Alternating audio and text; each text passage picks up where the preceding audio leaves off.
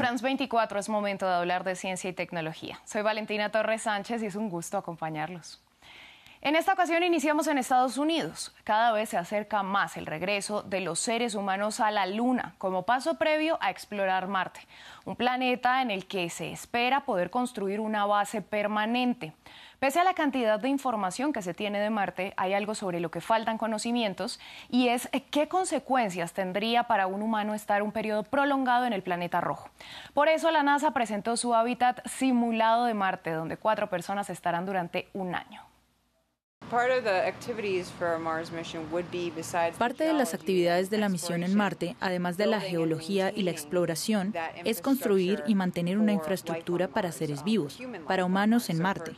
Así que para los humanos que vayan en próximas misiones, queremos empezar a construir nuestra infraestructura. Esta misión fue desarrollada como una simulación de un año sobre la superficie marciana, con el objetivo de que la tripulación viva el aislamiento y confinamiento con restricciones realistas de Marte. Podemos realmente empezar a entender cómo esas restricciones se asocian con su salud y rendimiento en ese periodo.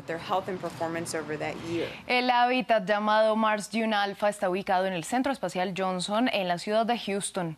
El lugar está equipado con una casa de cuatro dormitorios que serán ocupados desde junio, una zona de cultivo vertical, una sala de procedimientos médicos, un área de relajación, un gimnasio y estaciones de trabajo. La NASA busca medir el desempeño y habilidades cognitivas de quienes la habiten para entender cuáles son los recursos indispensables que deben proporcionarse para el viaje. Um, Además del aislamiento, el confinamiento y la um, distancia, analizamos cosas como poder llevarse bien cuando estás en un pequeño hábitat con, ya sabes, otras tres personas. Esto puede desgastarse con el tiempo. Um, Esperamos que tengan que ejercitarse un poco para mantener su nivel de desempeño. Tenemos una habitación equipada para ello. Uh, Hay un artefacto robótico que básicamente hará las mediciones de cognición. Pasamos ahora a América Latina y vamos a Uruguay para conocer una tecnología que busca predecir riesgos microbiológicos y con ello reducir las pérdidas en el sector agroalimentario. Es una creación de la empresa Metavix Biotech que desarrolla un software basado en inteligencia artificial y mediciones de campo.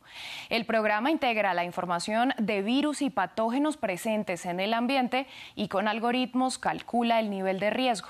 Esto permite que los productores conozcan los riesgos presentes en el ambiente antes de que se desencadene una infección o enfermedad en animales.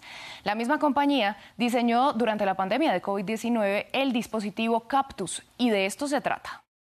Diseñamos esta herramienta para detectar SARS-CoV-2, se viene utilizando en el mercado para eso, pero además siempre lo, ideamos y lo pensamos como una herramienta fundamental para la cría intensiva de animales en confinamiento, de cultivos en condiciones controladas, para poder monitorear, muestrear, tomar muestras de aire y luego detectar qué microorganismos, qué patógenos están presentes en esos procesos.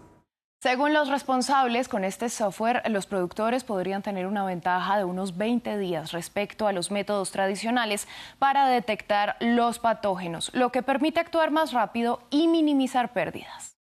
Hemos desarrollado y estamos validando algoritmos que permiten entender y predecir cómo se van a comportar estos patógenos, porque estamos teniendo información poblacional de eh, estos ambientes. Entonces, estamos en una etapa de validación para predecir cómo va a ser el futuro comportamiento de estos patógenos y qué probabilidad hay de que aparezca un brote eh, en el futuro.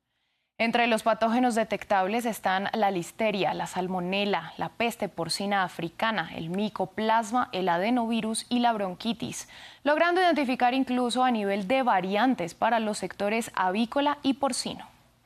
Tenemos eh, enfermedades como puede ser la influenza aviar o alguna otra que son exóticas que cuando aparecen eh, causan un daño aberrante en un muy corto periodo de tiempo. Entonces podemos con este sistema monitorear con diferente estrategia los dos tipos de problemas, los del día a día digamos y estos que aparecen eh, por suerte una vez cada tanto pero que cuando aparece sí tienen un impacto enorme.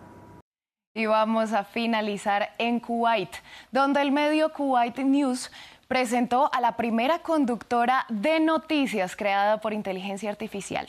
Se llama Feda y hace parte de un proyecto que aún está en etapa de pruebas.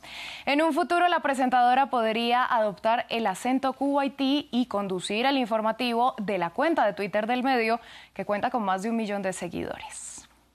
Así llegamos al final de este espacio. A ustedes les agradecemos su sintonía. Quédense con nosotros, que hay más en France24 y France24.com.